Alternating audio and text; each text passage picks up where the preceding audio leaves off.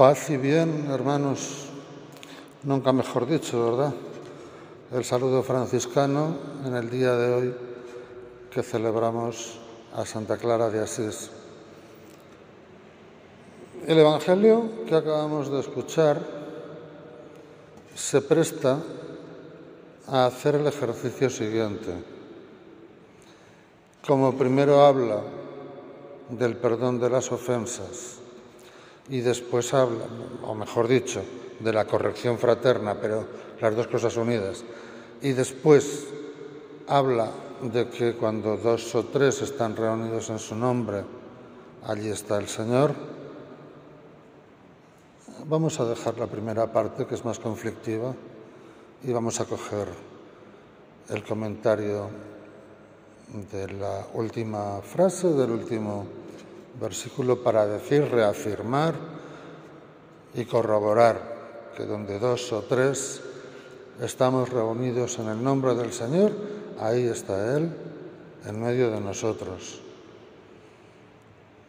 Y una persona sola, cuando está en la presencia de Dios, también Dios está presente en ella.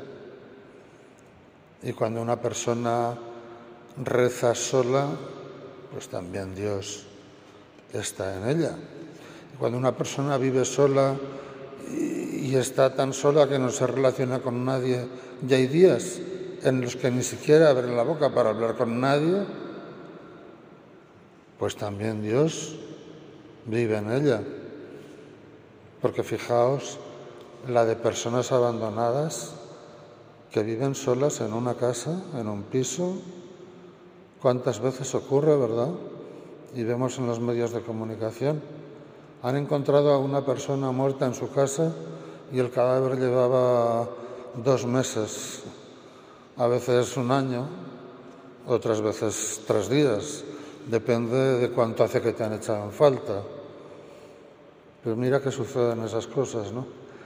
Bueno, pero Dios no deja de estar presente en el corazón de cada ser humano y sobre todo en el corazón de quien le invoca, de quien cree en Él, de quien reza y de quien quiere unirse a Él. Y como no hay nunca un cristiano solo, donde hay un cristiano está toda la iglesia. Donde hay un, cristiano sincero, en él está toda la iglesia. Un periodo largo de mi vida fue el de ser capellán de hospital. Ya os digo que había días que celebraba yo solo.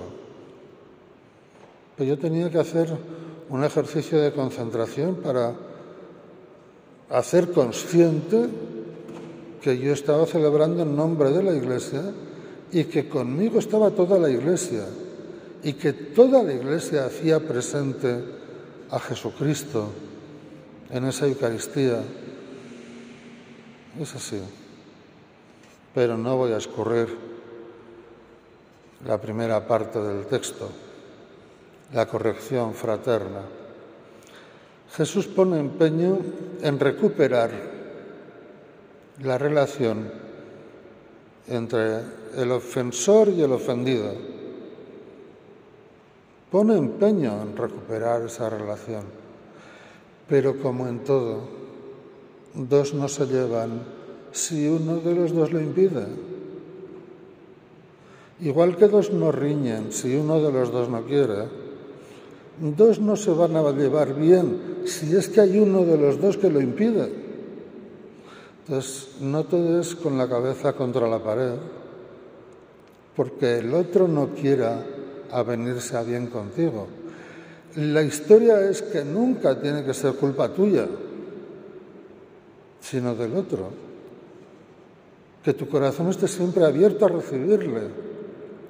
Por supuesto que no crees odio, ni rencor, ni resentimiento contra él, pero que sepas que si no te relacionas con esa persona es porque ella no quiere. Y si ella no quiere, no tienes nada que hacer. Así es que sufrimos de más muchas veces porque nos culpabilizamos a nosotros mismos Y mira que no siempre tenemos la culpa, ¿eh? No siempre tenemos la culpa. Porque luego están también los cristianos que cogen la parte del Evangelio que les gusta y sueltan la que no les gusta. Entonces son muy cristianos en algunas cosas, pero piensan en contra de los cristianos en otras cosas y viven tan tranquilos y tan felices.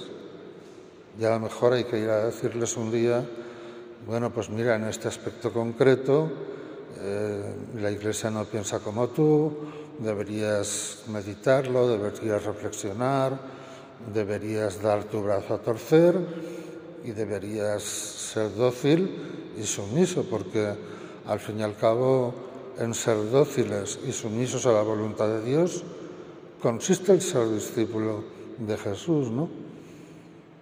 Si te hace caso, dice Jesús, has salvado a tu hermano.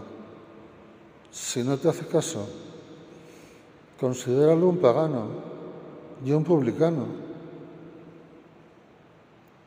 Otra vez, no te des con la cabeza contra la pared, porque las culpas que son nuestras, vale, que nos pesen, que nos pesen, tenemos que arreglarlas, ¿eh? Tenemos que arreglarlas, pero no nos van a pesar las que no son nuestras, porque muchas veces deseamos que fueran las cosas de otra manera y son como son, porque terceros, terceras personas, hacen que sean como son, en contra de lo que a nosotros nos gustaría, en contra incluso de aquello por lo que trabajamos y ponemos empeño. Que el Señor nos ayude a ser sencillos, humildes, como Santa Clara de Asís. Eso no significa ser tontos, significa ser dóciles al Señor para vencer nuestra soberbia y para ser sumisos a su voluntad. Paz y bien.